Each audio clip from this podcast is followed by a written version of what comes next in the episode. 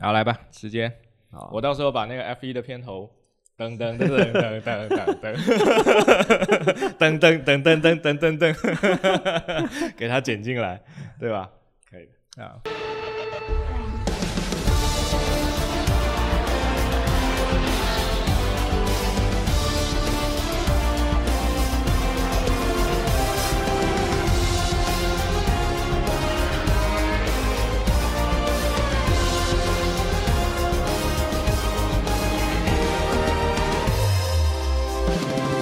言风语，听见科技与人文的声音。大家好，我是 Justin 啊，欢迎大家收听我们这个 F 一节目 F 一 是我们来解说 F 一了，是啊。解说 F 一来不了，来不了，是不是应该说一声我是斌哥，我是然哥？我们这个广东地区其实看 F 一还有一个很早期的一个主持人，但是啊我已经忘记他的名字了。忘记介绍今天的嘉宾了啊！今天来到我们节目的是我们的老朋友老黄，好吧？老黄啊，黄不了是在十二期还是十一期的时候就曾经出现过在这里，对吧？，呃，上一次是一九年，是吧呃，？一二二零二零年吗？啊，一九19年19一九年的对十十七月份，因为我记得是这样，我当时一九去了美国嘛，对，啊然后去了美国之后回来，我就买了这套设备。啊对对然后你是第一次，呃，你是第一个用这个设备录音的嘉宾。这个我这个还是很荣幸的一件事情啊。啊，对，啊，没有想到这三年过去了，是这个贾老师的这个节目已经越做越好了，已经有全球的影响力了。现在别别别别别，我靠，上来就戴高帽，这个压力好大。确实是有全球影响力的一个节目。啊，OK OK，啊，回到我们 F 一主题来，好吧，不戴高帽了，商业互吹啊。那我也吹一下你的咖啡店，好吧？不要吹咖啡店，咖啡店是一个低调的一个自己 自我实现的一个玩玩具玩具。可以可以可以。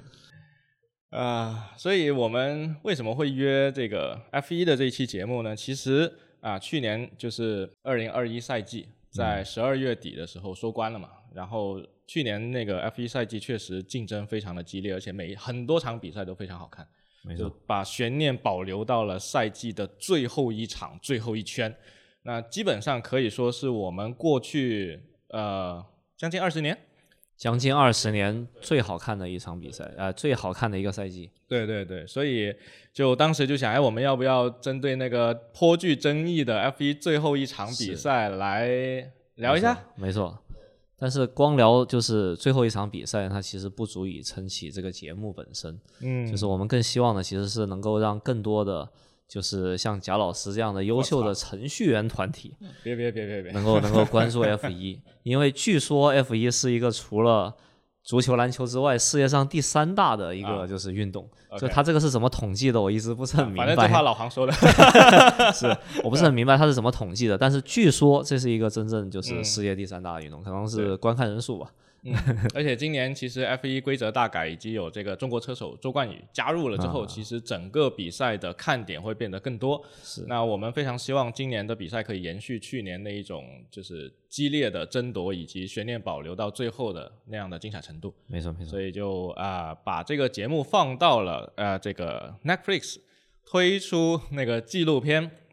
就是奈飞，就是奈飞，其实事实上在这四年里面推出了四套的这个就是关于 F 一的幕后的一个叫《极速狂飙》的一个这种就是纪录片的节目。对，呃，有了这个节目之后，事实上对于看 F 一的门槛是有大大的一个降低的一个作用。哎、没错，它其实就比如说像我们在之前的时候并不知道红牛车队它到底是如何的，啊结果后来我们发现他们的领队霍纳其实是一个非常层次非常丰富的一个人，是吧？一开头你可能以为第一年看的时候你以为他是一个老狐狸，但啊是接下来几年看的时候你会发现这个人他其实很不容易，你反而觉得霍纳是老狐狸，不应该托托沃尔夫是老托托托是一个非常就是像是一个富二代一样的。啊？好吧，托托是一个，就是真正是就是因为出身豪门嘛，啊他其实没有这么需要努力的过程。好吧，哎，啊我们顺便倒回来一下，就是刚才讲到托托沃尔夫，讲到红牛的霍纳，其实呢，呃，可能如果不怎么看 F 1比赛的这个听众朋友们，可能不知道，就是在过去的这呃七年八年。的时间，其实 F 一赛场上，呃，在一直在争夺第一名的两个最激烈的车队，就是红牛车队以及这个梅赛德斯，嗯、梅赛德斯奔驰这两支车队。那托托沃尔夫是奔驰的这个经理，对吧对？manager，然后霍纳是这个红牛的经理，以及其实过去 F 一的格局啊，已经有，其实去年梅奔还是总冠军。所以车队总冠军梅奔是连续拿了八年。没错，就是梅赛德斯奔驰是一个非常的就是有权谋也有实力，哎同时它还有一个背后真正是有技术的一个公司在支撑它。肯定的，肯定的。这种叫厂队，对对这种厂队的能力其实是远远的，就是高于像红牛这样的，就是出于营销为目的，然后参与到这项极限运动中来的这样的这种车队。梅奔毕竟可以自己研发自己的引擎。对啊，对啊，而且它事实上就是就是我们查过一些资料，它嗯事实上它的引擎的技术是有下放到就是啊，民用的车里这种级别的。这也是为什么我们就是程序员其实应该要关心这个 关于 F 一的这个比赛的一个东西。当然，这个 F 一赛车跟这个民用车差的还是非常的远啊，非常的大的非常我们这个民用车你能开到一百二，那已经是极限了啊。按我们国家的规定，你不能超过一百二，是吧？没错，没错，啊，但其实很多 F1 的技术是可能你的尾数要去到两百公里以上，或者是一百二以上之后才会有一些效用啊。当然这个扯远了啊。那说回这个 F1 比赛，过去一直被梅奔王朝所把持，所以我们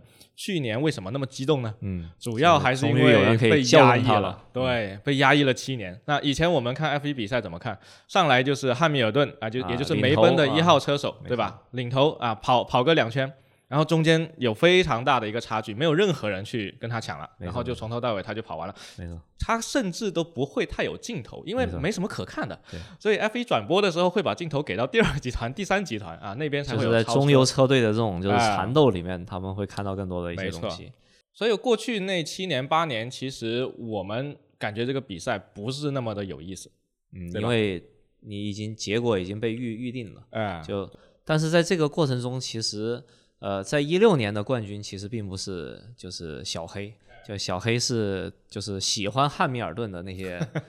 F 一的粉丝给他起了一个亲切的一个昵称，但对于我们像这种就是啊不是那么喜欢。就是哎中立中立中立的这种的话，就会他就是是吧？就是黑汉嘛老汉老汉黑汉。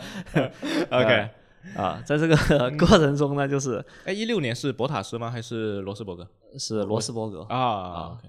罗罗斯伯格，因为他是一个呃，也是一个就是赛二代，就所谓的啊就是在为什么就是 F 一会越来越被人诟病，或者是他越来越不被人所重视，是因为他没有什么新生的力量进来。嗯，他在一个自己的一个比较封闭的圈子里面，就是一代传一代的这样子在玩。现在 就包括有你看我们现在说的米克，哎米克是的米克是，就是他他爸爸是现在这种情况，但是问题是他在这个围场里面的表现其实也并不是很如意。确实，他顶的那个光环太大了。但我们就先不展开讲那个米克舒马赫，我们可以回过头来，因为你都已经提到舒马赫了，回过头来想，我们早年嗯。喜欢舒呃 F 一比赛的时候，那个时期大概是什么时候？你是什么时候开始看 F 一的？我是我不能够说这个是什么时候？OK，但是我看 F 一的时候，我其实更关心的是、嗯，呃塞纳，塞哇，塞纳。啊老前辈，塞纳。塞纳的那个个年代的时候，啊那个我们国家已经开始在引进，就是关于 F 一嗯。比赛的很多转的播实况转播的一些东西啊。而且在体育的杂志在当年已经有就是关于塞纳的很多的报道，嗯。那所以呃，你要想成为一个传奇，你可能就是在适当的年纪死去，可能是一个 很残酷，但是问题是它是一个就是不可避免的一个就是现况吧。对，你要说车手，他必然是有一个周期的，职业生涯会有巅峰，也会有衰落。没错哪怕是强如乔丹，是吧？对啊，也也是如此。。对，对，那刚才老黄提到的这位塞纳是这个 F 1历史上非常有名的一个呃车神，吧？对车神而且塞纳他是有一个纪录片的，当时他是死于这个车祸。对啊，在赛车比赛中就有一场车祸，然后就死去了，所以很多人都会在他呃死去的那一条赛道上面纪念他。嗯，那 F 一这个项目为什么适合程序员看呢？就是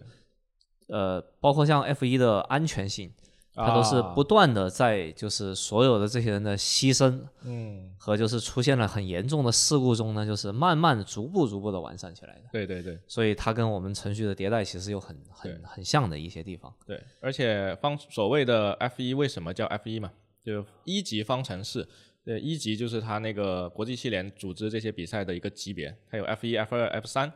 F 就是 formula，就是方程式，也就是我我这个赛事组委会给你限定了你这个赛车如何去设计，对所有的参数给的非常非常的细致啊，规定到毫米级别。那也就是为什么我们在 F1 围场里面看到所有的赛车造出来都几乎都是一个样，对，不会有特别大的区别。所以每一次这个 F1 呃规则的大改，都是希望去消减掉当前领先车队它带来的那个巨大的优势，使得所有的赛车至少在性能上不要有太大的差别，让大家重新回到同一个出发点，然后这样去竞争。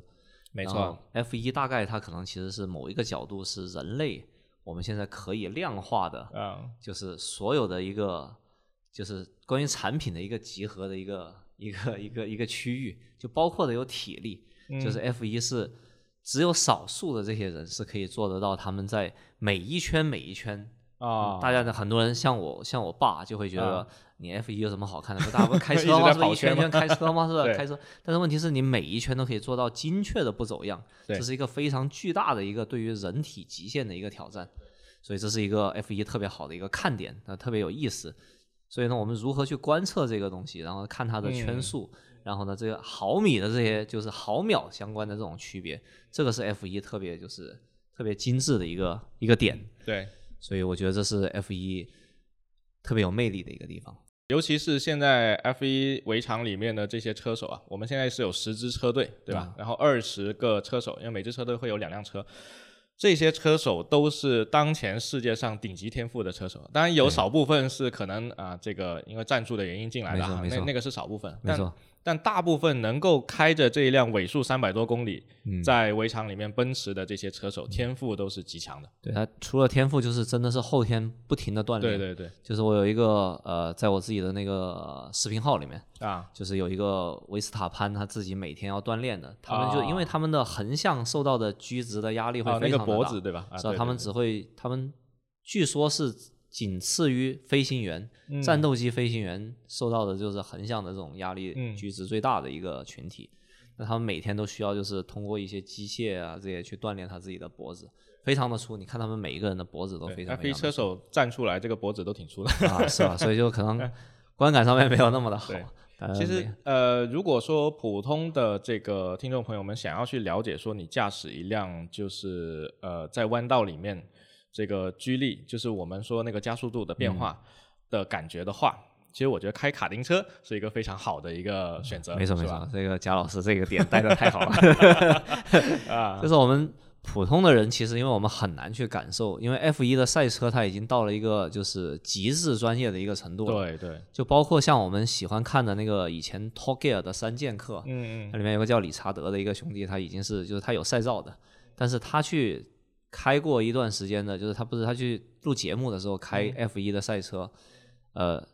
就一起步就会死火，就达到这样的状态。就是我们用这种来去表达这个开这个赛车，并不是我们想象，不是像我爸那样想象，就坐在那个场面，反正就开车嘛，是不是？就跟我们平常开车是一样的，还是很远的，区别是非常非常巨大的。对，这是一个真正竞技的运动来的，它对人的这种极限的挑战。对，那我们普通人如何去就是感受得到这个关于竞技和就是挑战呢，其实卡丁车就是一个特别好的一个一个一个一个一个一个运动，它并不是一个就是娱乐的碰碰车的这种一个玩法的东西。就包括在我们广州有好几个卡丁车场馆，他们有一个就是叫四冲程的和两冲程的区别。四冲程的车它是一个呃。相对于就是比较娱乐化的，马力会小一点，我们会容易驾驭它，可以就是比较容易开的，就是至少能够让它成功的，你不碰撞的，一圈一圈的开完结束。然后呢，相对专业一些的，我们就要开两冲程的，一百 CC 的。我们平常在赛场就是在，比如像呃深圳的沙井，嗯，然后还有在山水的，就是森林公园。各自是有一个专业的这种赛道啊，就是国家 A 级的赛道，然后世界 C 级吧，好像是，好像在国际 C 级的一个赛道，它是这样的一个区分。然后我们可以通过那个赛车，其实就是非常直观的感受得到 F 一带给我们的就是这种魅力。我可以说一个我的亲身感受，就是。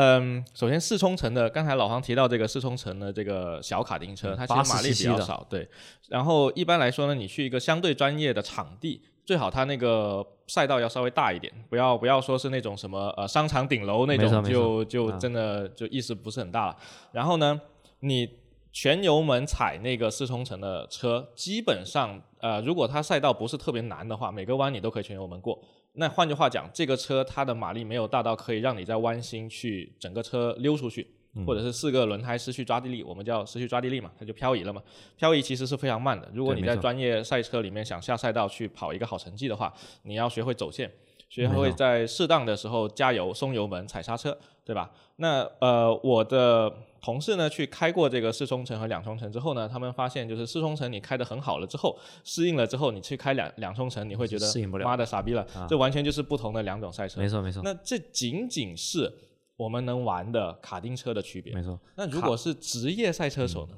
卡丁车是对，卡丁车是我们就是在就是 Formula 这个体系里面真正就因为。大部分的卡丁车的冠军最后面都会晋升到 F 一里面去，所以说我们会把 F 呃我们会把卡丁车作为就是号称是叫做 F 一冠军的摇篮。哎，就现在比如说今年我们开始比赛的法拉利的车手和像红牛的车手，他们同时还有像我们的那个就是小周。啊周冠宇。啊周冠宇，他们都。都是当年一起在世界的卡丁车比赛上面，对对对，就是获得过相关的这种就是冠军啊，或者是其他的一些好的成绩的这种选手来的。嗯，我们如何通过卡丁车直观的感受得到就是就是 F 一的感觉呢？就很很简单的一个例子，就是我们要穿好赛车服，开一百 CC 的，就是要通过有驾照的前提下，嗯，我们去山水去玩一场这个，就可能大概现在是一百多还是两百多块钱一场。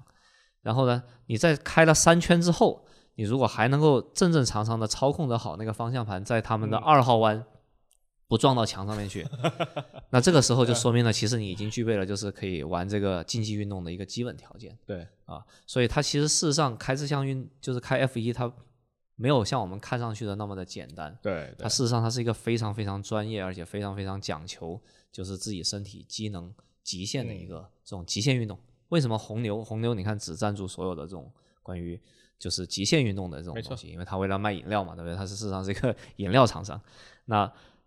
它的目的就是通过 F 一去体现它自己的就是专业的一个极致的一个技能。对对对，呃，像平时我们有开车对吧？嗯。那如果我们的车稍微马力大一点的话，可能到一百匹啊，一百匹就是小马力嘛，对吧？我们可能到三百匹、四百匹，你在街道上开，你已经觉得好像。挺不错了，但实际上卡丁车因为它特别小，嗯，所以它给你的那种速度感，没错，哇，差距非常大。但这个有一个趣事也可以就是跟大家分享一下的，就是如果你开卡丁车，特别是你在开那种就是一二五 cc 所谓的一二五 cc 的这种就是四冲程的车，或者是你在深圳沙井开那个就是八十 cc 的两冲程的车啊，你自己在那个直道飞驰的时候，你觉得自己开的非常非常非常非常快。啊！但实际上你觉得啊，自己很很牛逼，是不是？感觉哇，自己很专注，底下的场边的观众一定看得很很热热血沸腾。但事实上，在场下看到这种情况，你开的是很慢的。对对对，观感是非常不一样，非常不一样。但你自己在那个场上面开的时候，你可能开到。五十六十公里的时候，你可能已经获得了一百多公里的那种就是速度感。对对对，所以这也是为什么我们看 F 一比赛转播，它一定会带有大量的那个数实时数据在旁边，因为我们通过电视转播，摄像头出来之后，那个速度感会更加大大的削弱。在这种时候，所以我们要推荐那个，就是我们在看这些比赛的时候，看 F 一为什么它更适合程序员呢？就因为我们程序员要关注的点非常的多嘛。这个时候你就需要掏出手机来把那个 F 一的那个 APP 要打开啊，你要花将近两百块钱人民币，然后去购买它一个今年的会员呢，不是说长期的会员，一年一年是要续订的。你购买了这个会员之后呢，你就可以看得到所有实时现在在路面上每一个人的相关的数据。对对，你可以通过这个数据，还有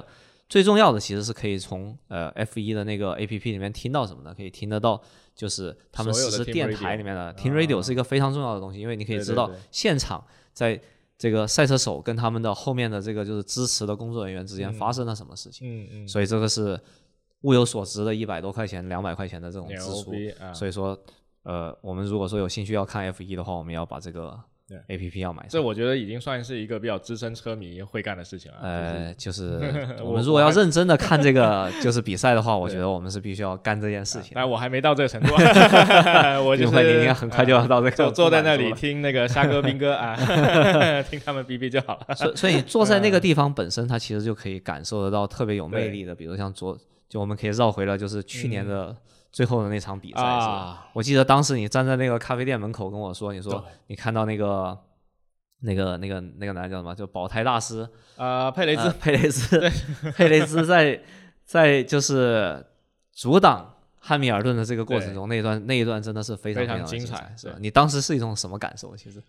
啊、我鸡皮疙瘩都起来了。现现在再回想一次，佩大师呃，还是啊那一幕还是非常精彩，因为而且那一幕也被收录到这个 F 一那个 Netflix 的那个纪录片里面去。其实其实那个纪录片它会更多偏向于说讲述大而全的 F 一各个车队的角度，因为我们去看比赛的时候，往往只会看到导播他切的镜头，而去年因为汉密尔顿和维斯塔潘这两个顶尖车手的冠军争夺过于激烈，所以可能我们看转播的时候，大部分精力都花在这两个人身上了。没错没错事实上，中游和后面的争啊争夺也一样激烈。没错没错，所以纪录片可以告诉我们更多的这些视角。那回到那个佩大师的这个这个情况是怎么回事呢？当时是两个一号车手的最后一场冠军，谁在前面，谁就是那一年的车手总冠军。没错没错车队总冠军已经敲定了，这个毋庸置没有没有没有悬念。那佩雷兹是红牛的二号车手。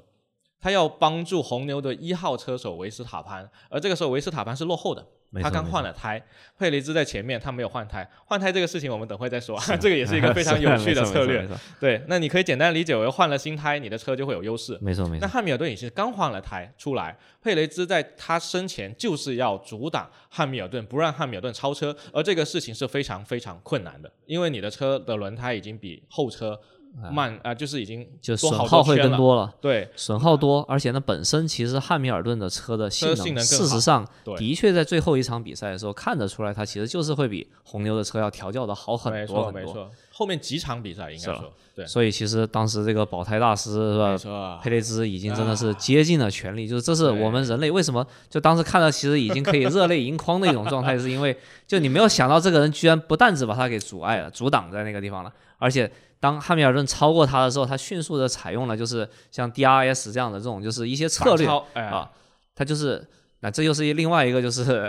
对对，就是为什么我们程序员可以值得看，就是 F 一的一个点，就是它有各种各样的就是这种策略啊，这种策略可以去去去帮助，就就像我们的框架跟插件一样的，是吧没 错。去帮助我们去解决一些实际的哎问题。所以这里插播一个小白问题，因为今天那个本来约了智利，但是智利呢，他是一个不看 F 一的人啊，所以我们其实还蛮期待一个不看 F 一的人会在这里面获得一些啊提出一些什么问题，所以我来我来代替这个小白智利问一个问题好不好？因为我们刚才提了好多什么 DRS 啊、换轮胎啊、策略各种好玩的东西，那。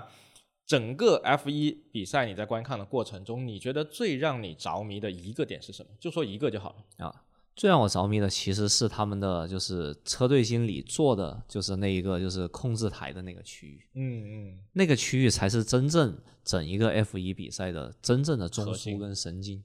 啊。就如果没有那个地方的存在的话，大家就是一个就是一帮莽汉在车在路上面开车嘛，大家就是在缠斗嘛。是吧但是事实上，就是因为有了这个中央控制嗯的这种存在，它可以实时的看得到所有关于赛车的每一个部分，他们可以精准到就是它轮胎上面还剩下多少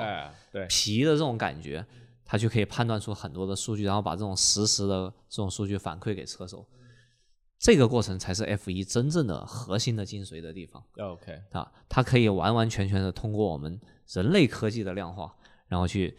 呃展示出就是我们就是关于人与科技之间的一个协调感。就是如果说我们单纯比如说我们一些关于呃像乔丹对像乔丹打篮球，哦天赋，对啊他的后仰投篮，他是可以靠自己练出来的。对对对，然后这是一个精准度，这是人类关于肌肉记忆的一个精准度的东西。但是呢，呃，玩 F 一这个东西，看 F 一这个东西，你除了就是人类极限的这种体能的这种消耗之外，更多的一个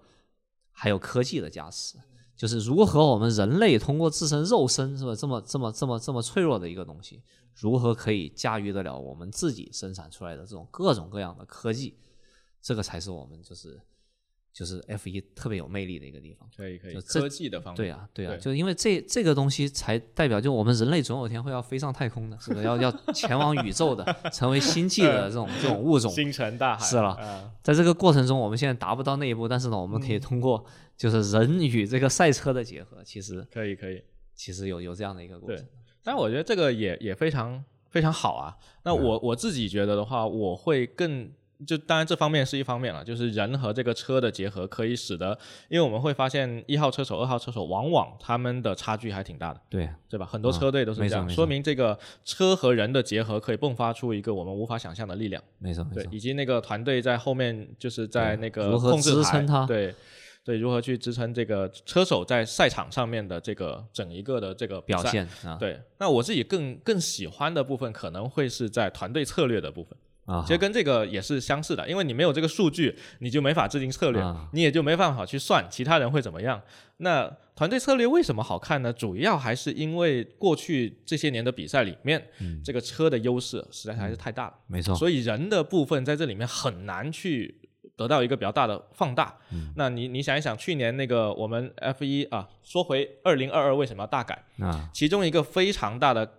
呃，规则修改就是可以让到今年的赛车在跟车的时候有一个比较舒服的呃跟车，因为呃在过去那些年的这个 F1 的发展呢，其实呃到去年的时候，你只要你是在后面跟着前面的车的，那速度又非常高，前面的车因为空力的那个设计会使得它那个那个空气经过这条呃这个赛车之后呢变成乱流，对。那变成乱流了之后呢，就会直接影响到后车的那个空气动力的那个下压力的的效应，使得后车跟车了之后呢，我们这个叫脏空气啊，嗯，在脏空气里面，后车的那个下压力会损失超过百分之二十几还是三十吧？就，那你下压力呃少了之后呢，你的轮胎抓地力就少了，那你进弯的时候你就会很容易打滑，也就使得你没有办法超越前车。那今年规则大改了之后呢，使得后车跟车变得更容易了。我们现在是录音时间是四月份啊，然后已经已经有两场比赛了。今年的比赛也印证了规则大改的这个效果，而且。甚至效果是远超预期，现在是真正年轻人的赛场了。对对对，甚至我们在上一场比赛就是沙特站那个，我们啊今年可能有可能啊冠军争夺的两个焦点人物，一个勒克莱尔，一个维斯塔潘，一个来自法拉利车队的，一个是红牛车队的，他们两个人在争斗过程中呢，使用了过去十年我们看不到的。精彩的战术，使用 DRS 来反超，没错没错。所以在今年的比赛里面，可能会更多体现到那个老黄想看的这种啊人车合一的缠斗。就是科技再先进，你没有人的操作，它也是不行的。但是问题是，当一方的科技实在是，比如说我们跟某一个外星人优势太强，我们没有办法，就是在在不存在的一个竞争了。已经，现在大家其实又重新回到了同一个起跑线上。为什么现在这一次汉密尔顿的赛车，就我们前。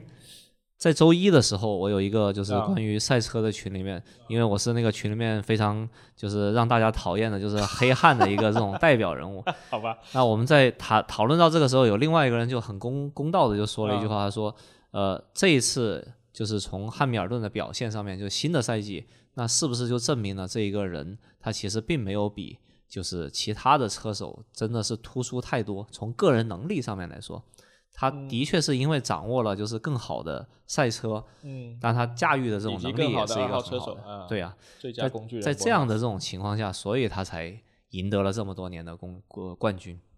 因为我事实上坦白讲，从我个人的选择上面来说，很不愿意让他就很不愿意看到他 成为八冠王，因为这是一个历史的一个就是新的一个阶段了，就是以前并没有就是八冠王的一个事情。但我我个人态度还是比较中立，我还没有到那么讨厌汉密尔顿的时候。但我仅代表个人的嘉宾个人观点啊。没有没有，我我们都。但是我们都不喜欢看到的就是一场比赛沉闷无比啊！我们都不喜欢看到一个比赛它毫无悬念，对，没错，那样的比赛是没有人看的。所以 F 一今年的规则大改也跟它这个呃商业化利益有极大相关的。没错，因为他换了一间美国的一个就是媒体公司来成为新的老板啊。然后在这种条件下，就是因为 F 一事实上它是一个。欧洲人自己关着门门来玩的，它甚至是一个就是 纯粹的英国的一个运动。英国人他自己把这个理解成是他们自己的运动，起源运动。所以说，它是一个非常封闭的一个群体。但是换了一个美国老板了之后，可能他的很多选择上面其实有很大的不一样。就比如说我们刚刚在说策略这件事情，对，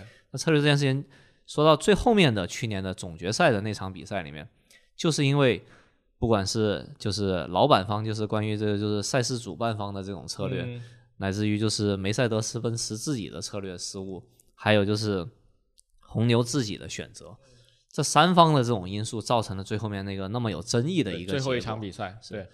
啊，但结果就是那个结果了。这个体育对该该该维持这个结果的体育精神还是得有的。对，就是我自己在看完那个就是关于这个策略这个上面，我们就可以把这个就是谈的更细致一些，就是什么，就去年我们看完了之后，我就跟啊贾老板讲这件事情的时候，就在说起了，我就说我们应该要看完了那个最后面的幕后故事之后，我们才来谈这个事情，可能会没错相对的客观一点，避免就是我们个就是你看，比如我要是支持维斯塔潘，他要是支持汉密尔顿，那我们这个东西在现场就开始打起来了，就没办法去谈这个东西了。哎，那等一等，在我们展开聊之前呢，我担心有部分听众他可能不知道我们说的策略到底是什么东西。啊，所以我们还是补充讲一下。首先就是在 F 一赛场里面呢，就刚才说到的换轮胎，其实是一个策略，因为你换轮胎是要进维修区的。对，进维修区一般你都要损失个至少十几秒到二十几十几秒、20几秒秒对的这种对这样的一个时间。但是呢，你换了轮新轮胎之后呢，你会有一个速度上的优势。没错，所以呢，这个是成为车队可以利用的一个其中一个策略。对，我换了一个新的轮胎，然后你在我前面领跑，但你的速度不如我，那是不是我可以追进几秒钟没？错，没错，那在 F1 赛场里面呢，通常一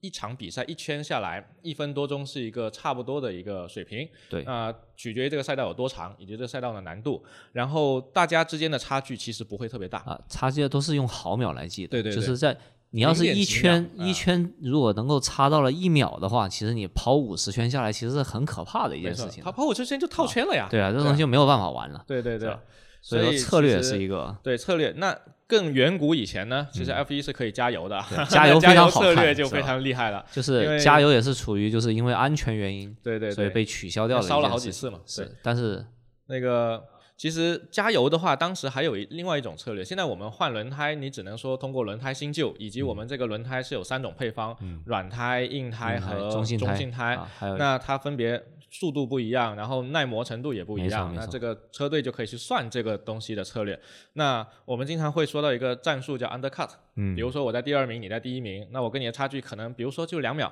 啊，那我是不是可以比你先进站？因为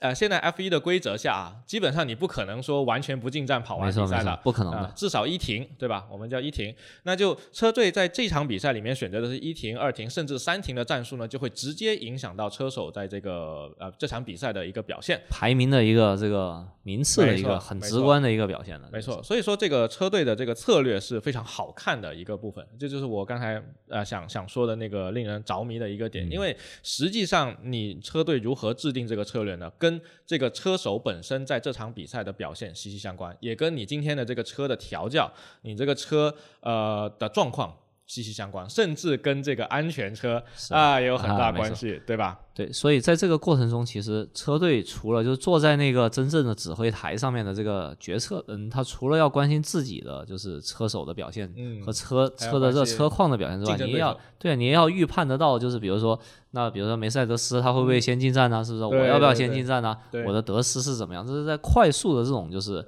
组合排列，所以这我又觉得这又是一个我们程序员可以选择看的一个点，是吧？它也是一个算法的一个优先级的一个一个一个感觉的一个东西。所以，所以它其实需要去关注和做逻辑判断的部分非常非常多，也就使得我们整场比赛并不是说啊那个车一直在跑圈，对，就并不是说看圈数的，不是看大家就是跑圈的。时时刻刻都要关注啊这个人跟那个竞争对手的距离在哪里，没错没错然后你的你的胎是什么胎，还跑了多少圈了，还剩多少圈，你天气情况是怎么样？天气会不会下雨啊啊，各种各样的因素是不是有车出了事故？啊，没错，啊这个是整个 F 一比赛的结果，就是会影响结果的全部因素，非常非常多。没错这也使得它的整场比赛充满了张力和悬念。没错，它是一个需要有个就是很广泛的、相对广泛的一个就是决策性的一个比赛的一个赛事。这在我们的就是所有的体育竞技里面，其实相对是比较少的一种一种一种一种一种项目吧。所以说他的看点会很多。哎，你要这么说，好像真的是哦。如果你去看一个篮球 NBA 的比赛，教练对吧？策略教练是会有策略，但是强队一般来讲就是比较强。对啊对啊。你你很难有一些外在因素去影响到这场比赛有一个戏是剧如何利用外在的因素、天气的因素，啊乃至于甚至就是利用回吃人血馒头，是不是？谁谁的车着火了、撞车了，我们利用这个阶段，然后去去展开一些新的工作。对对对，所以这是就是关于策略的这个部分，策略所以说是特别有意思，包括进站的策略、轮胎的策略，包括就像我们刚刚说的，就是你要是跟在别人的后面，如何使用 DRS，、嗯然后这样提供更大的下压力。对，这都是非啊常非常，DRS 不是提供下压力啊啊。那说回这个 DRS 啊，就今年那个我们说那个沙特站，他们有一个非常罕见的战术，就是现在跟车更容易了。DRS 是个什么东西呢？就是你那个我们看到那个方程式车屁股不是有个尾翼嘛？有可调式的尾翼，那个尾翼是可以打开的，打开了之后你的空气就会通过。它的好处是什么呢？当这个尾翼关闭的时候，那个车可以产生更大下压力，那你的抓地力会更强过弯就可以以更高的速度过弯。没错没错，但是你在直道上是不需要这个东西的，所以你可以在直道上把这个翼片打开，嗯打开了之后呢，空气直接通过你的你的车的尾数会变得更高，使得后车可以超越前车。而这个 DRS 的规则就是。当后车和前车相差在一秒钟以内的时候呢，后车可以打开，前车不可以啊，那就前车就是待宰的羔羊。所所以这一个也是我们刚才说的，就是为什么那个保胎大师 啊对，吧？他可以在那个最危险的时候，就是在那个就最困难的时候，对。去年的最后面那场比赛打开 DRS，、啊，他能哎够就是解决掉，甚至就是反超了汉密尔顿的赛车，就他就通过这个策略，他其实就是反超了反超了，反超那么一下，但是他很明显他的赛车的确是比不上，对，而且轮胎也不行了，就对那一场，对他所以他就很迅速的又被这个就是汉密尔顿重新超过了。但是对于我们看比赛的人来说，那这个简直已经就是牛逼了，就是把啊不可能的事情，是吧？就不可能任务来的，他已经解决到了这一点。所以维斯塔潘在呃享受了这个呃佩雷兹这个呃阻挡的优势之后，维斯塔潘追上来了嘛？追上来了追上大概一秒两秒的距离啊的时候，他说了一句 “Checo is the legend”，就是 Checo 就是佩雷兹啊，佩雷兹是一个传奇。对啊，所以就是在这种时候，其实呃，你看这些车手们，他们其实事实上他们也要承受很多东西，而且他们也要对对对承担很多的就是东西。你看他们，就是我一直很想要拥有一个就是真正 F 一的方向盘，因为那个方向盘上面有非常非常多的功能，比如刚才我们说的 DRS 也好啊，其他的一些东西啊，对他们都可以对对通过那个打开关闭。他们，你想想，他们在开到三百来公里速度的时候，他们还要去处理这么多的事情，还要听 radio 这样的去，甚至它那个方向盘上面不是有个 LED 的显示屏嘛？嗯，上面显示的信息也非常多了，啊除了公里数，还有你档在这个啊，比如说你排位赛的时候，它会分为一般会分为一二三三个赛段，你在每个赛段跟你上一次的成最好成绩比，你是好了还是更更差了啊？所以比 F 一还有个排位赛，我们都漏说了，啊对啊 排位赛也是一个非常精彩的一个就是但是我们那个可能太抽象了，我就跟大家讲一个，就是我以前自己的一个经历，就是什么呢？就是广州在有一段时间有啊就是 F 1的模拟器。啊啊、我就是认认真真的，就是他必须要要求你要穿上赛车服，对吧？看上去虽然说有点滑稽可笑，但你穿上去坐在那个就是模拟舱里面正式的开的时候呢，你发现你完全的，就我们好像觉得很容易，是不是？你不就是退个档，是不是？到了弯位退个档，然后踩刹车，然后就过弯，然后再重新马上把那个档调起来。当你自己作为一个普通人，就包括我是就是认认真真开过就是卡丁车的这种就是竞技型的卡丁车的人，他是完全 hold 不住的。你你首先第一个，它的模拟成一比一比例的 F 一的那个刹车，你是踩都踩不下去的，哦你踩不动。然后你在踩刹车的同时，你还要关心你在已经过了你的刹车点了，对你这个时候你已经调档已经调不回来了。就在这个过程中，你是普通人，我们是完全操作不了这些东西。所以说，大家其实，在下一次看到就是有就是车就是关于座舱的这个视角的时候，嗯应该要认认真真好好的去享受一下他们在操作这个过程，因为那个并不是我们普通人可以解决的东西，对是吧？他们代替我们就是实现了这个东西，这是我们人类的一个很伟大的一个地方。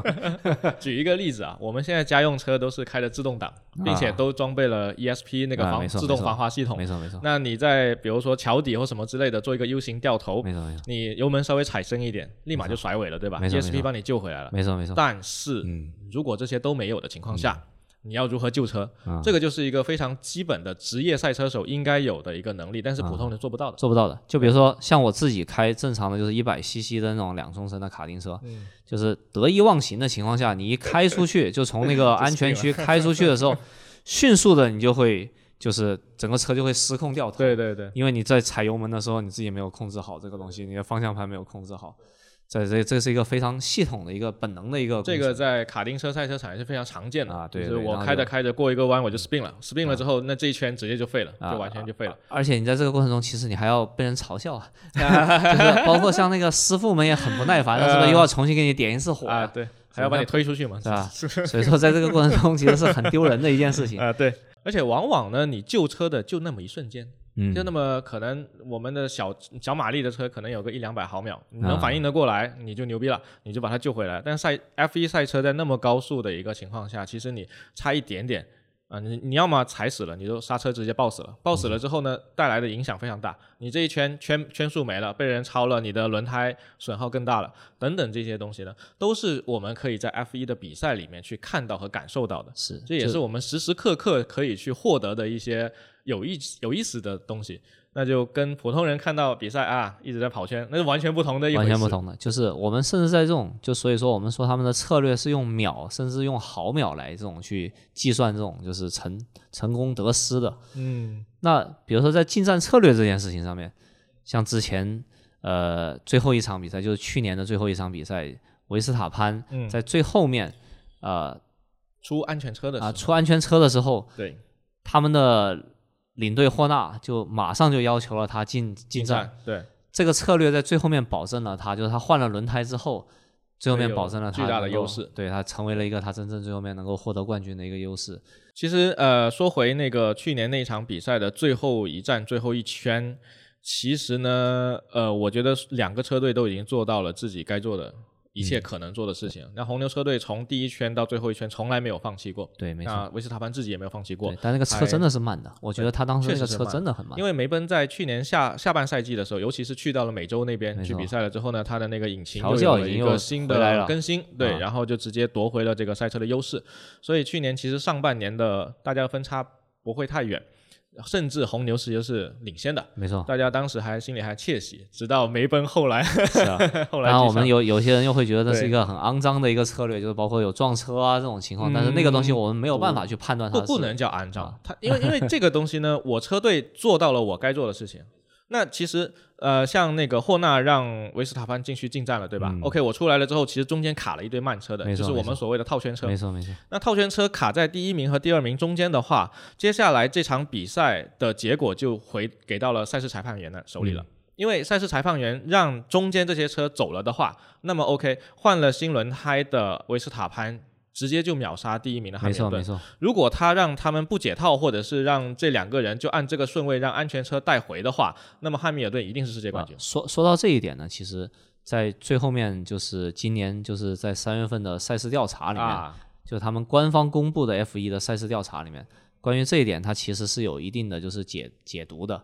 它的一个解读是说，呃，正常情况下，它应该是要把所有被套圈的车辆啊都解套，对解套了之后，当只剩下最后一圈的时候，它还要再多安排一圈。哦，那那就没了。去年就省两圈嘛。对，就当时应该就是再多加加赛再加一圈，就是等于是原本的那个情况下再加多一一圈，比赛，啊这样子就是合规的，就嗯再也没有人会对这个比赛的这种就是有有有有有争议嘛。就是我在反复的看了，就是最后面两集的那个就是嗯关于奈飞的 F 一的八卦的那个幕后的三八这个事情之后，就得出我自己的判断，就是这是这个事情其实最后面就造成了一个三输的局面。就是维斯塔潘他是不是有能力得世界冠军？人人都知道他其实是有的，对，好但是呢，他利用了这个就是进站的这个策略之后再出来，然后呢，呃，他获得了这个冠军。有大量的人认为这个是不公平的一个一个一个一个一个一个判罚的一个结果，是有争议的。是有争议的，所以说他也就是他这个冠军得来的就并不是那么的就是梅奔这更不用想了，梅奔 梅奔直接就是把这件事情投诉上去了，对，造成了他们最后面的赛事总干事嗯，马西直接最后面是被干掉了，对对对他被干掉了，所以说这是最后面就成了一个三输的一个结果。对。其啊实你你说，假设他最后是有加赛这个规则啊的话，那么维斯塔潘其实是赢得光明正大了。对，也不但赢得光明正大，可能这个赛事会更加的好看。因为事实上，虽然说就是汉密尔顿他的赛车的能力已经的确是在下降嘛，他的轮胎在衰减嘛，对，但是因为汉密尔顿他本质上是他还是一个就是他开着他那台很快的赛车，他是可以追得上来的人。啊，没有没有没有，他是他是真不行了，因为那 个胎是已经到最后已经极限了快快没了，所以后面那个维斯塔潘超他的时候呢，啊，完全没有任何还手之力。，所以说这个就实质上又体现了我们刚刚说的那个，就是关于近战策略的这个、嗯这个点。就这是我们看这个东西，他们一旦你看他们的就是托托沃尔夫，他做出了这个选择之后，去年有个很很经典的一个段子，就是看托托沃尔夫什么时候摔耳机。他每逢他摔耳机的时候，就是他们的耳机是非常贵的那种叫嗯 Intercom 的实时的双向的传递嘛。呃他每逢摔耳机的时候，证明他这个东西就气急败坏了，真的很搞笑要倒霉了。去年这个托托沃尔夫的镜头非常多啊，今年这个啊 F 1的老朋友托托的镜头少了。啊，没有办法，是不是？这个就是就是这么现实，是不是？你拿不到最前面的位置的时候，你就对没有这些东西可以看了。啊、当然，去年那个那个事情，啊最后马西在那么短的时间内要去下一个判断，你很难说他现场就能够把没错没错 F 1那么长规则的东西就直接没错没错给他看清，这个是有有有有原因在。而而且那个东西其实它并不是他赛事干事一个人可以决定的，他后面还有很多的人，甚至从站在我很阴暗的一个想法上面，可能是老板直接给他打个电话，是不是？你就让把他给干掉吧，是不是？让我们有点这这这也不至？于，这也不至于。但是但是就是他的这个决定，反正呃，从整个 F 一的商业化的角度来看，嗯一定是倾向于说让整个 F 一赛车运动变得更加好看。所以仅从这个角度来看呢，它使得维斯塔潘以这么极富争议的方式获得了世界冠军之后嗯呢，整个 F 1的话题性会更高。会非常的高。就是那段时间看那个推特上面呢，就是已经达到了一个什么程度呢？就是互相就是在人类，就不管是我们国家的新浪微博，还是啊国外的都推特，其实事实上，人类就是在谩骂这件事情上面其实是一致的。就是你想想，就是小维斯塔潘，嗯，他的父亲也是一个赛车手，他们有个很温情的，他发了一张就是他小时候的照片，跟他最后面获得冠军的时候的照片，然后放在一起一组。嗯然后呢，在下面有很多的嘲笑啊，一样的很多的嘲讽啊。然后 哎汉密尔顿也放了一张他自己跟他自己父亲的，是吧？也有鼓励，也有嘲讽，这是个完全对对。人类在在在这件事情上面是非常共通的。嗯，嗯嗯当然无论如何吧，就是这个结果，我们本身它怎样就怎样了，也没有必要再去。它没有任何可以纠结的地方，对对对对，因为它已经是一个既成事实的一个过去，而且它修正了这个规则，后面会采用这个电子判罚的方式去，然后那个解套的这个事情也写清楚了，啊就之前它其实是有模糊地带的。啊关于你刚刚说这个电子判罚的这个嗯东西呢，其实这个是我觉得值得讲一下的，就是 因为这又是体现我们程序员的一个一个一个点了，因为他把规则写好了之后，啊现在的判断是带有 AI，然后利用现在的现有规则直接进行筛选和呈现的一个过程，就是它不再哦是通过人来判断的。你说今年吗？是今年，今年的规则就是你刚刚说这个电子判断的这个东西，它是靠程序在判断的，就是说哦一旦只进入了这样的情况，程序就会给你得出这个结论，嗯，你就必须要按照这个结论来执行这个哦这规则。个挺好的。啊？是吧？这样就所有的人都没有没对有没有再没有意见了嘛？至多就是说这个程序员是不是写 bug 了？啊，对，这个只能通过去验证，他说要看源代码要开源是？对，每个车队要开源，对吧对对，所以所以你看，这就是我就觉得这个，你看我们讨论到现在，我就觉得真正进入了我想要表达的这个观点上面，就是为什么我们嗯，程序员应该要看 F 1比赛，因为 F 一是我们人类工程学的一个结晶体，一个综合体。它把我们软件的工程的东西，乃至于就是所有关于就是工业的嗯，机械工程啊，全部都偷偷在一起了，然后再通过我们人类的极限去表达出来、呈现出来，这是 F 一特别有魅力的地方。所以说，对于我们长期在电脑面前的这些程序员来说，这是一个一个把自己的整一个这生活可以把自己的视野，就是从自己痛苦的调 bug 的这非常有意思，的一项运动。是啊，它就可以解决掉了。对对对啊，而且呃，有一说一啊，今年的嗯比赛确实已经算是超出预期了。对了，它已啊经超出了预期，但是这个还不一定，不确定。就是当时我跟贾老师两个人为什么在讨论，就是我们到底什么时候来聊这期节目的这个事情上面，我呃 非常的没有把握的原因是站比赛哎啊，为为什么呢？是因为就是呃，法拉利甚至其实事实上在去在前年的时候，就去年他其实是没有什么表现的，去年是非常的颓败。，拖拉机嘛啊，然后在前年的时候，它是它是有闪光点的。是有竞争力的啊。当时我还专门发了条就是朋友圈，觉得啊，我们终于可以有一个新就年轻人的世界了，就不再要看这个三十多岁的汉密尔顿的这个感觉了，是不是？就是很残酷，但是讲出来的话，它是一个事实。但是没有想到，很快法拉利又重新的颓废下去了。然后你只能又通过下一年的这个就是奈飞的纪录片，我们又看到哦，原来他们的内部的管理真的是出现了很大的问题。他们在使用策略的时候，包括呃在换轮胎的策略的时候，因为正常来说我们换轮胎可能就是两秒，在三秒以内，这样才是一个合理的，而且我们可以肉眼是可以看得出来他们你是快了还是慢了。然后在这个过程中已经疏忽到了，就是就是法拉利你可以感觉到这一 已经已经非常的就是嗯不不能这么说哈，不能这带有地域的反正出了很多失误。纰漏，很多纰漏。刚才那个啊关于这个要 要打逼，要打 B，，要把这个这个 消音消音。OK OK，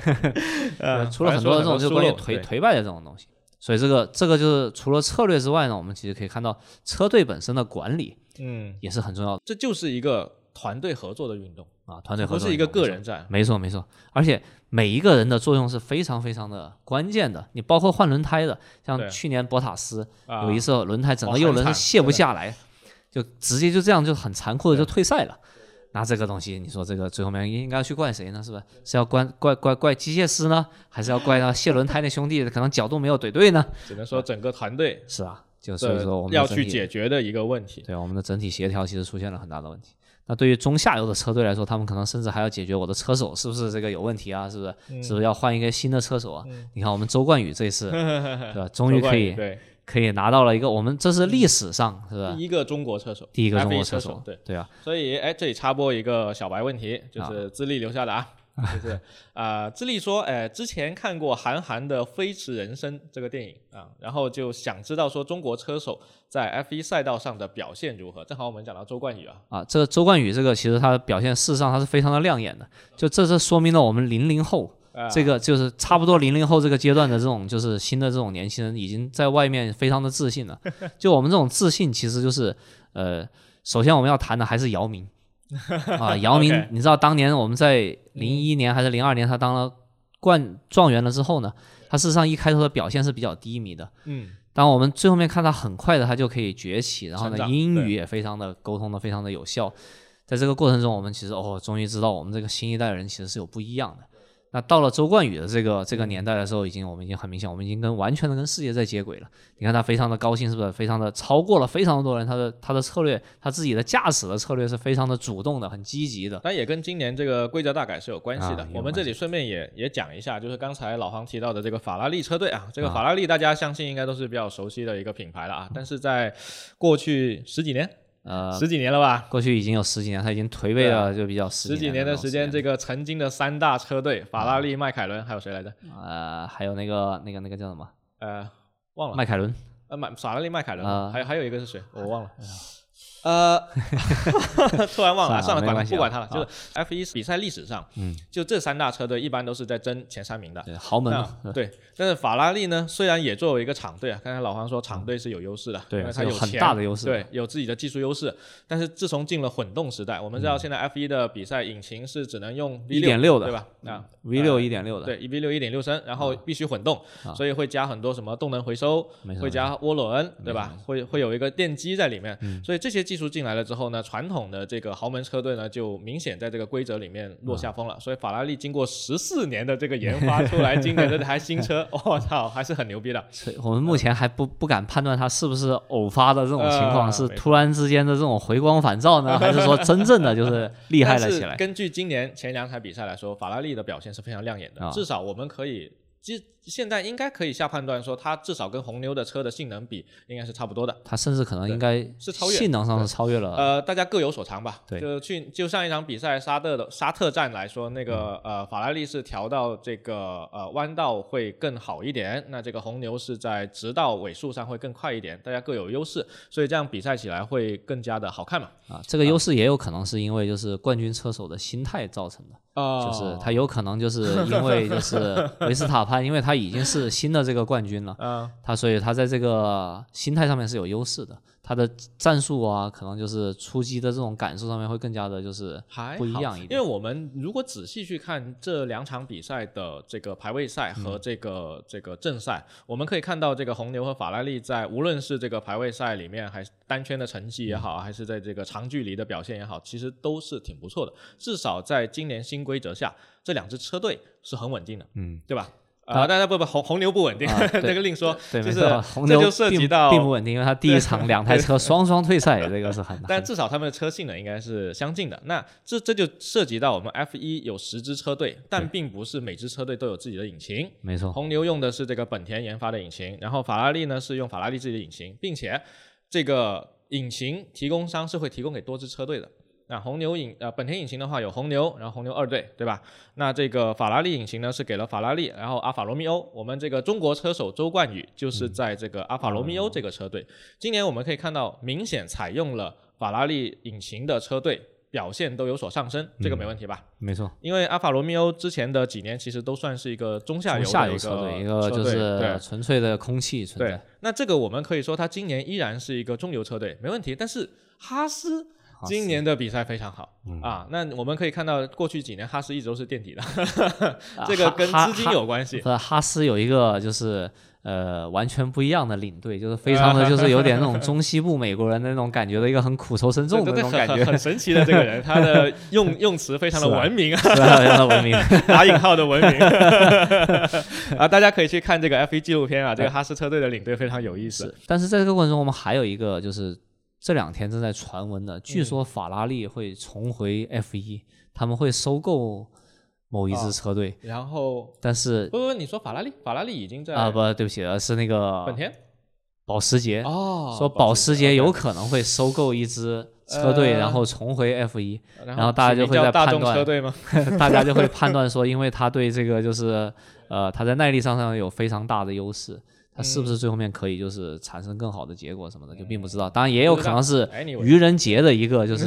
情况，因为毕竟昨天有传出来啊说维斯塔潘已经是新冠正在隔离治疗中，啊，就是这个，但是他是不是愚人节的信息我们啊并不清楚。好啊，那回到这个中国车手周冠宇的这个比赛上面来啊，周冠宇的第一场比赛，也就是今年第一场，嗯其实呢在排位上里面已经是进了 Q 二。我们这个排位赛现在的规则里面呢是会分为三三个阶段，然后你要排名靠前的人才可以进入下一个阶段这样子。那周冠宇的第一场比赛是进了 Q 二，这个成绩是非常棒的。非常亮眼的。对当然跟这个 Alfa Romeo 今年的这个引擎啊、嗯然后车的表现也是有关系，所以我们一般来说要去看一个车手表现到底好不好，得让得看他同车队的嗯车手的比较。那就比如说那个刚才提到那个米克舒马赫是吧？米克到底之前比马泽平好了很多，对他是不是真的就有他爸爸的那个天赋在？但是因为马泽平是一个赞助型车手，你懂的就赞助型车手，我们还就是可能只能以后再去聊这个事情啊，对对，但是展开就太多了。啊，太多了。对，然后那所以今年米克和那个呃霍肯伯格，是就今年这个哈斯车队换了另外一个车手霍肯伯格。这里是后期的 Justin 啊、不好意思，这里我记错了，哈斯今年的新车手是马格努森，不是霍肯伯格。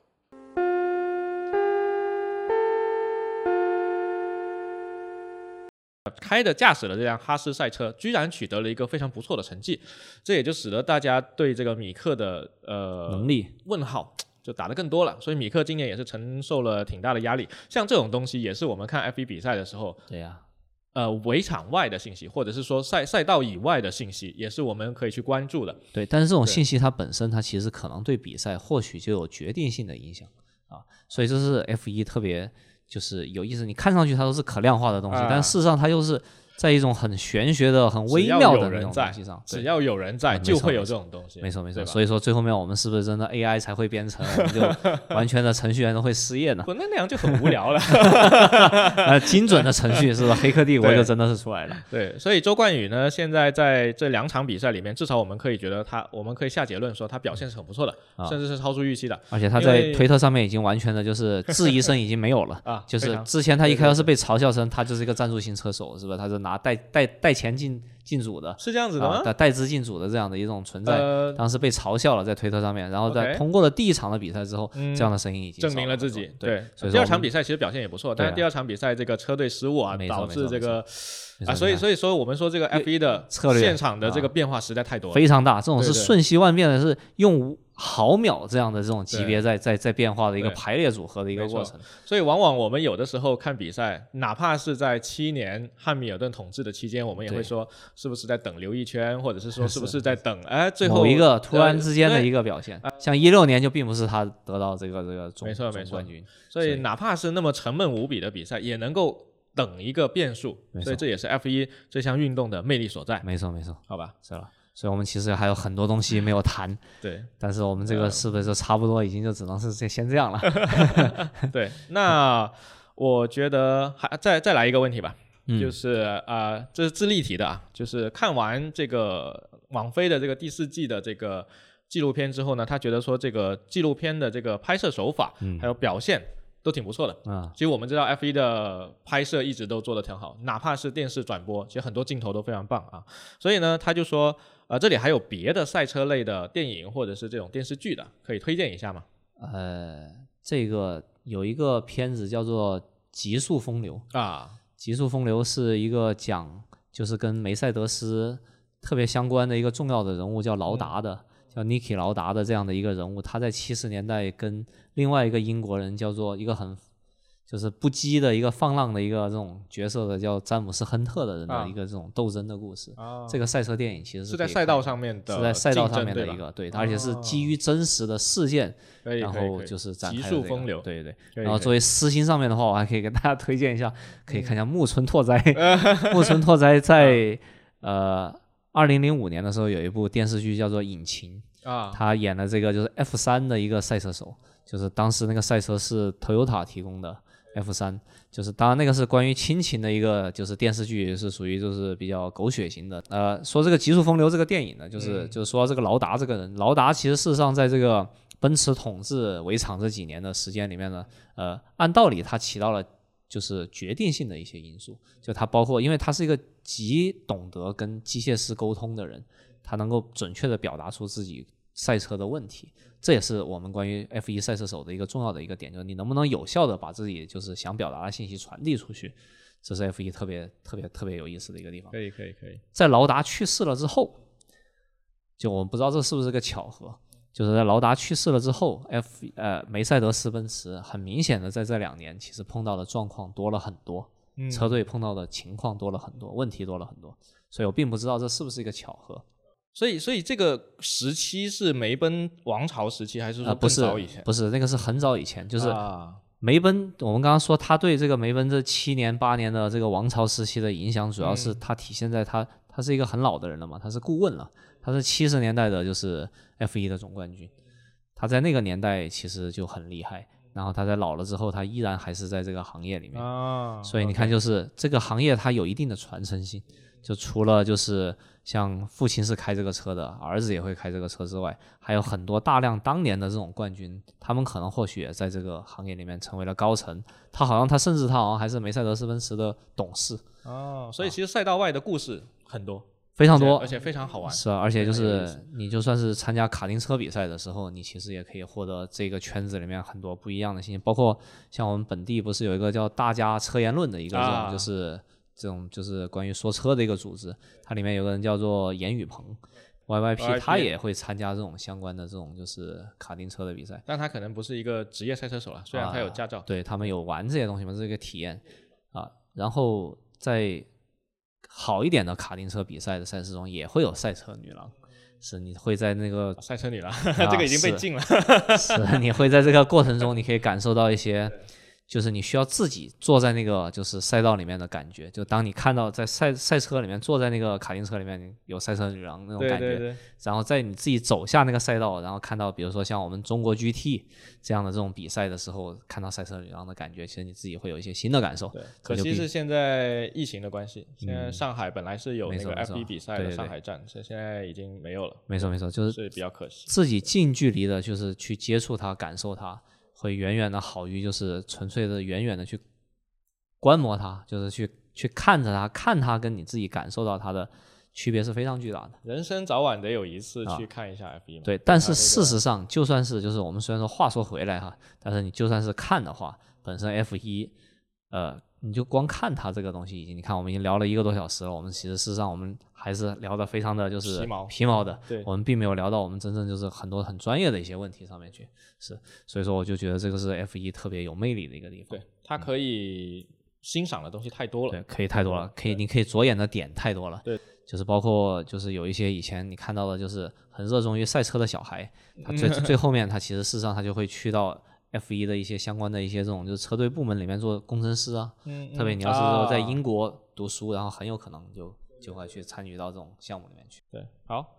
呃，那其他的话，我觉得像那个塞纳的那个纪录片，还有车王舒马赫的纪录片，对等等这些都可以看一下。不过这种东西呢，它稍显沉闷，所以最好是你看过了 F 一了，然后再去看。就它不像 Netflix，呃，Netflix 它非常神奇，它拍这个系列的纪录片，其实因为美国人很多会看网飞嘛，没错，所以呢，以前 F1 比赛并不是在美国那么受欢迎，没错没错的它强烈毕竟是一个欧洲运动，对对对，但自从有了 Netflix 的这个纪录片之后呢，美国市场就居然被打开了，非常神奇。但呃，F 一对于我们中国人来说比较呃和呃比较好的一点是，他们一般是在欧洲的晚上比赛，没错，所以我们的时间是比较友好的，比较同步的这个，不像你看足球，你可能要 凌晨看。是了。但自从这个美国站的比赛加了几站之后，就有点吐血了，对，哎这个 就就有很多，就你就可以选择第二天再看重播。啊，对。但是往往那个去年的那个比赛的决赛好像是在美洲的吧？还是回到哦，决赛是在中东，中但是最后几站是在美洲。但是这个东西是它每一年都在变化，就对对对是还是比较随机的，而且就有可能你可能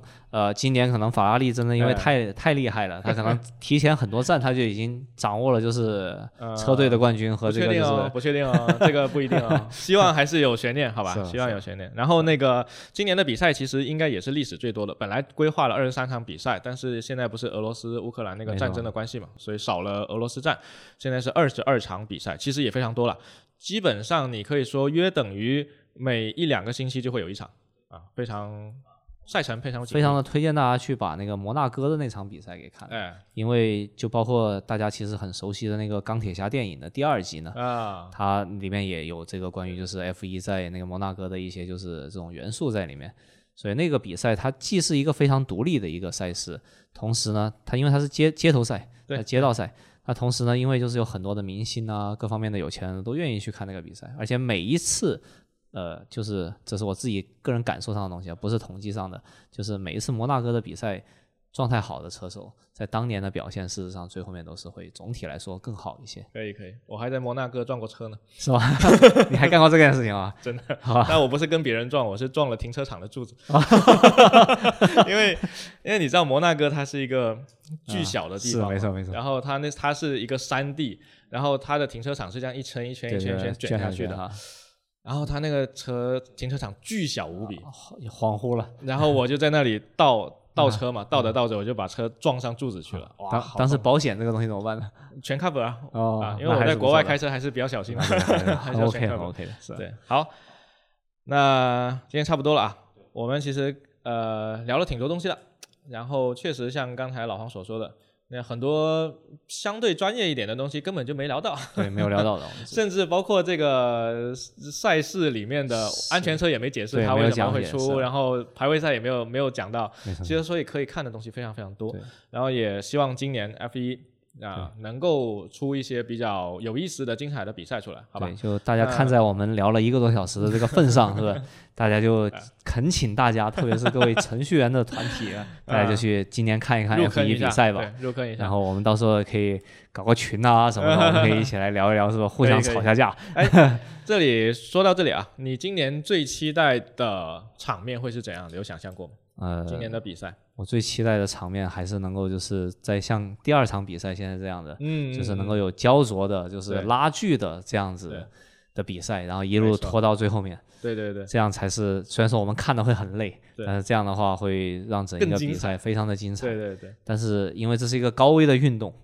如果是有很多这样很刺激的这种就是相互追逐的这种镜头的时候呢，意味着其实呃开车的人的风险是非常非常高的。去年到白热化阶段的时候，其实维斯塔潘那个赛车直接碾过汉密尔顿梅奔赛车的车车车的顶部，如果稍微偏一点，可能汉密尔顿就头就被撞到了，其实是非常危险的一个运动来的。啊，刚才就是贾老师说这些东西，大家也可以在就是奈飞的那个纪录片里面完整的可以看得到。对，所以说非常推荐大家嗯首先看一下奈飞的那个纪录片，因为那个它叙事性是非常好的。而且有故事的一期，但其实如果说到第四季的话，我反而觉得，因为比赛太精彩，啊，他拍的反而没有体现出那么多精彩的地方来，这个是他的一个问题。对，嗯。啊，但说回你说那个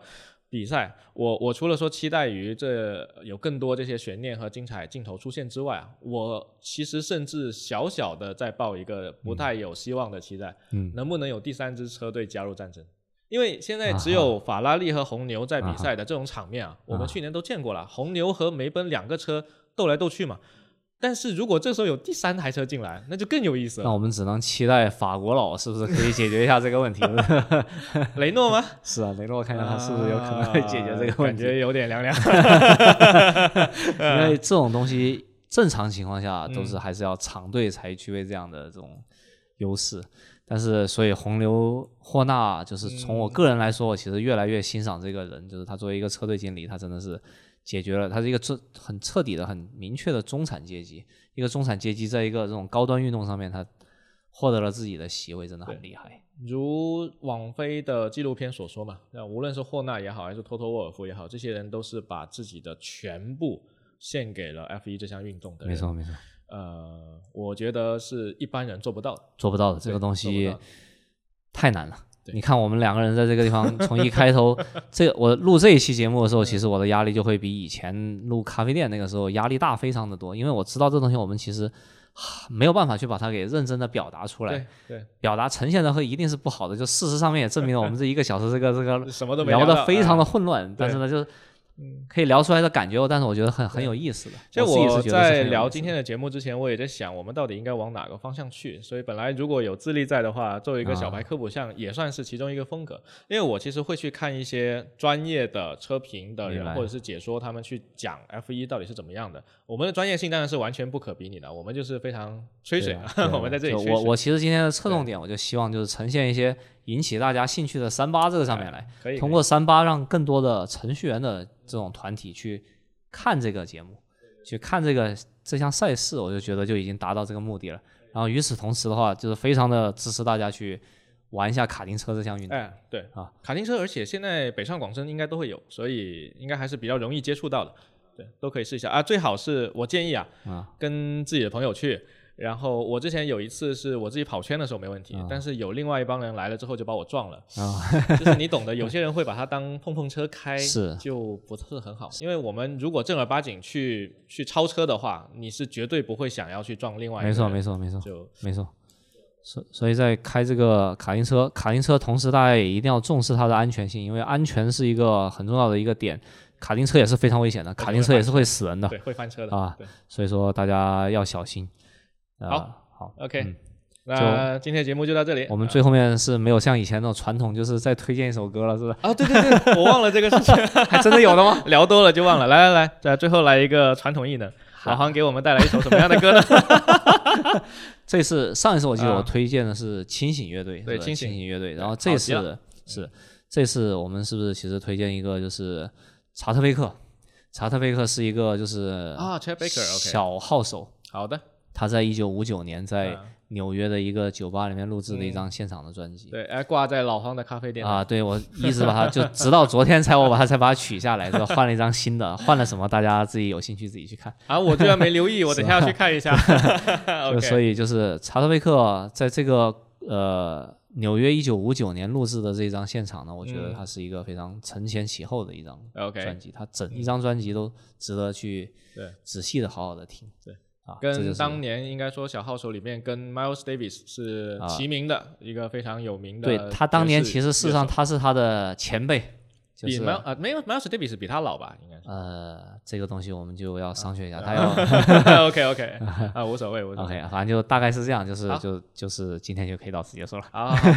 非常感谢老黄来到我们节目，二进攻了，二进攻了，非常开心的聊了一下 F1 这个运动，希望今年的比赛可以很精彩。对，好吧。好，OK。那如果各位听众朋友们觉得我们的节目还不错的话呢，请不要忘了点赞、转发、收藏，你们的关注就是我们更新的动力。好，那最后进一首这个 Chet Baker 的这。个爵士乐啊，我也不知道是什么，到时候找找后后后期的时候就知道了。OK，好，结束我们今天的节目啊，再次感谢老黄，好，再见，再见，谢谢，拜拜。